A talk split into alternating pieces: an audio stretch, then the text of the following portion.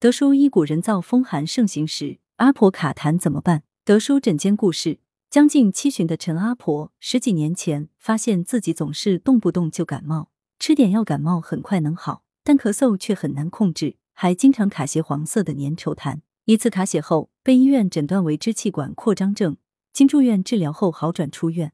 但每年一到天气变化或劳累，陈阿婆还是会反复咳嗽卡痰，严重时还会卡血。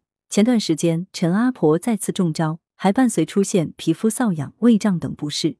想到中药可能对全身调理比较有效，找到德叔求诊。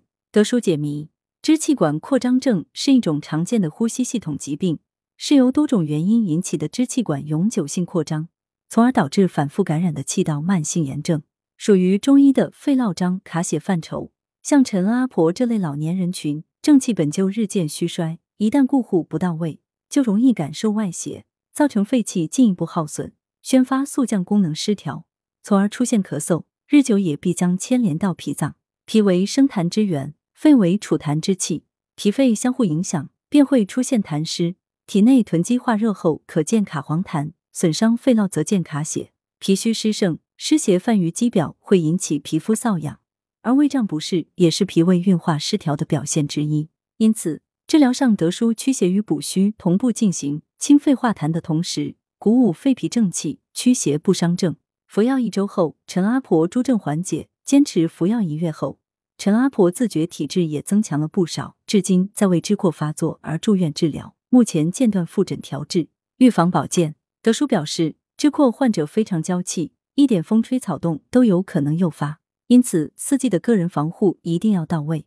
不管是夏天空调的人造风寒，还是冬天的天然严寒，都要及时加减衣物。若起初受风寒导致鼻塞、流鼻涕，可饮用生姜红糖水祛风散寒。对于支扩患者来说，频繁卡痰，尤其痰多又难以咳出，非常折磨人。德叔介绍了简单有效的排痰方法，具体如下：尽可能采取坐位，先进行深而慢的呼吸五至六次，然后深吸气至膈肌完全下降，屏气三至五秒。继而缩唇缓慢的通过口腔将肺内气体呼出，在深吸一口气后屏气三至五秒，身体前倾，从胸腔进行二至三次短促有力的咳嗽，同时收缩腹肌，或用手按压上腹部，帮助痰液咳出。德舒养生药膳房白葛包猪肺材料：猪肺五百克，百合鲜品三十克，川贝五粒，太子参三十克，陈皮三克，冰糖适量。功效：润肺补肺，止咳化痰。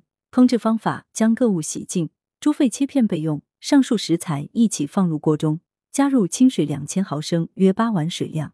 无火煮沸后，改为文火煲一小时。此为二至三人量。文阳城晚报全媒体记者林青青，通讯员沈忠。